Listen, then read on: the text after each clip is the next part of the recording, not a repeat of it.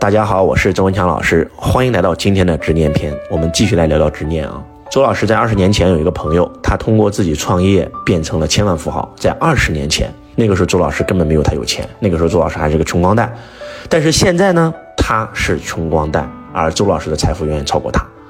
为什么会这样呢？啊，因为他当年有一个人骗了他钱，结果他去告别人打官司，结果对方啊。不知道，反正用了什么手段，他官司打输了，他就开始上诉，不停的上诉，上诉不行，他就开始上富昂啊，你们都知道啊，富昂你们自己拼，然后呢，拼命的，哎呀，反正就是天天去接触这些负能量的事儿啊，然后就追债啊，然后到处这个这个这个这个啊举报啊，到处上什么啊，然后呢，人生一塌糊涂。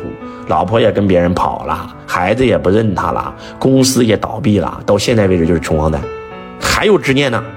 我这辈子我如果告不赢他，我想方设法我也不让他好过，啊，我太痛苦了。他凭什么骗我钱？我说他到底骗了你多少钱？一百多万。我说怎么骗的你？他进了我的酒啊，他到最后他没付钱，他说卖掉以后再付钱，结果没有卖掉，啊，没有卖掉以后呢，他违约了，啊，把酒退给我了。然后呢，钱没给我，我就很痛苦。我说这邓小平啊，配音演员了啊，不需要什么话什么话，你这什么话？上课一步我朋友还是他朋友，时间我一定要告他，他必须得赔我钱。提供辅导还能他这个这个这个找关系啊，我不服，我一审不服，二二审二审不服，最高检最高检不服，我就上啊，方啊什么，然后拼命找，我就不相信他的保护伞有多大啊，结果发现搞不定他，所以我就天天找他麻烦，我天天想方设法缠着他，有意思吗？有意思吗？我说凭你的能力，你在二十年前你就能够赚到上千万身家了。如果说你不去找他麻烦，你去再去创造，你现在几个亿身价了？有没有可能上辈子你欠了他，这辈子你就还他一下，你们的因果平衡了，你就可以福报更多了，你可以去干更高的事儿了，对不对？神秀曾经说过这么一句话：“身是菩提树，心如明镜台，时时沉浮时，莫使惹尘埃。”啥意思呢？每一个人生下来的心啊，就像明镜一样，都是开悟觉醒的状态啊。但是就是因为有业障，所以你无法开悟，所以你变得愚钝。那业障是啥呢？把业障比喻成把我们的原本具足的那个心、那个智慧、那个开悟的状态，比喻成一个镜子啊。把那个业障比喻成什么呢？就是落在镜子上的灰尘。那个镜子本来能够照出来你的本来面目，能够照出这个世界的本来面目，结果灰尘太多了，照不出来了，怎么办呢？你只需要做一个动作，把那个灰尘擦掉就可以了。所以说，百般带不走，只有业相随，业是业障的业啊。你之所以不能开悟，是因为业障深厚，把业障全还完了，你自然就是开悟的状态，对不对？什么叫佛陀？佛陀是已经觉醒的众生，而众生是尚未觉醒的佛陀，每个人都是醒着的。之所以你无法醒来，是因为业障太多，把业障还完，醒了，结果你也倒好，不但不还上辈子的业，还造新业，对不对？这这个就是执念呀，你知道吗？就这个故事让我特震撼，你知道吗？真的特震撼。现在孩子也不认他，老婆也跟别人跑了，一无是处啊，负债几百万，变成笑话了，你知道吗？真的就变成笑话了。所以说不要有执念，真的不要有执念。为啥想不通呢？想不通就不想，不就完事儿了吗？记住。啊，教你们一个方法，让你们破除执念：要创造，不要毁灭；要相信，不要怀疑；要渴望，不要恐惧；要领导，不要追随。什么叫要创造，不要毁灭啊？啊，我的人生被他毁了，我也要毁了他，这就是毁灭。那为啥我不去创造呢？我被他骗了一百万，我再去创造一千万，不就完事儿了吗？对不对？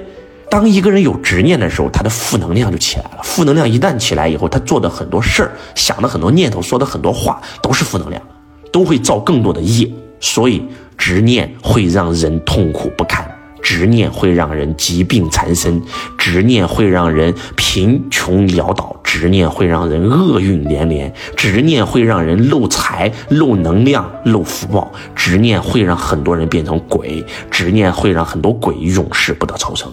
真的，这句话如果你们能听懂了以后，还敢升起执念吗？我一个学生得乳腺癌。我说你得乳腺癌，你一定是有很多的气呀闷在胸腔里不敢发作。老师你怎么知道？你说的太对了。我从小我爸妈就不喜欢我是女儿，然后呢，但是我又不好，我又不敢说，就压在心里。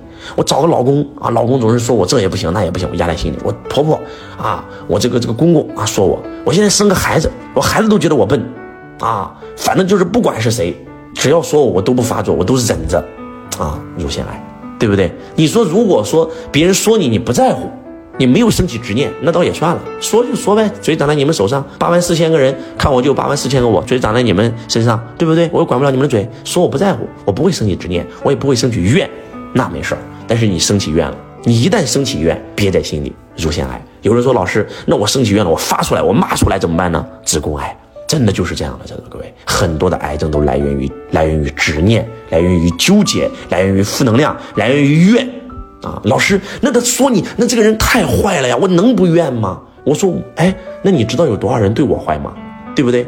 我的一个好朋友，我借了他六十多万，不还我钱就算了啊！我从来没有找过别人要过债。后来我的风水师跟我说，这个借你钱的人不还会有损他的福报啊。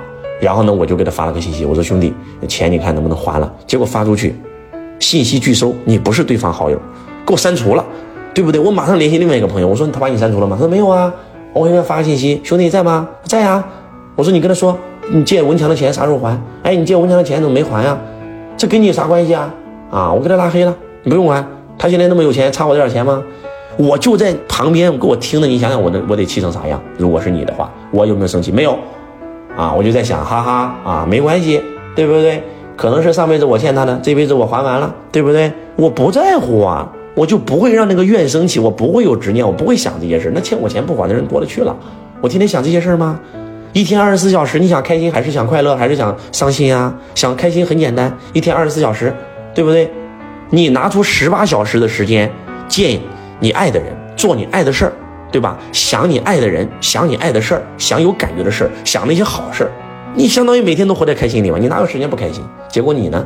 一天二十四小时，对吧？拿出十几个小时做你不爱的事儿，见你不爱的人，想那些对你不好的人，想那些对你不好的事儿，你能不痛苦吗？你能不升起执念吗？对不对？我们的大脑想什么，我们就会升起什么。想那些对我们不好的人，我也会升起怨，我也会难受，我也会伤心，我也会悲伤，我也会气愤，对不对？但是这些情绪就会让我的身体受受受受伤害，就会让我的能量下滑。就会让我的福报下滑，怎么办呢？我就只想对我好的人呀，对不对？我就只想那些对我好的人啊，我就只想那些好事啊，那不就行了吗？那不就不让自己升起执念了吗？所以呀，不要升起执念，执念太吓人了。有啥呀？人生都只不过是个游戏，对不对？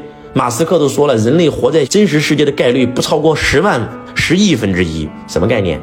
人生如梦，有啥可执念的？对不对？不需要执念，发生的所有的事儿都只是一个游戏，啊，那你还执念啥呢？赶快去做更好的事儿吧，赶快，对吧？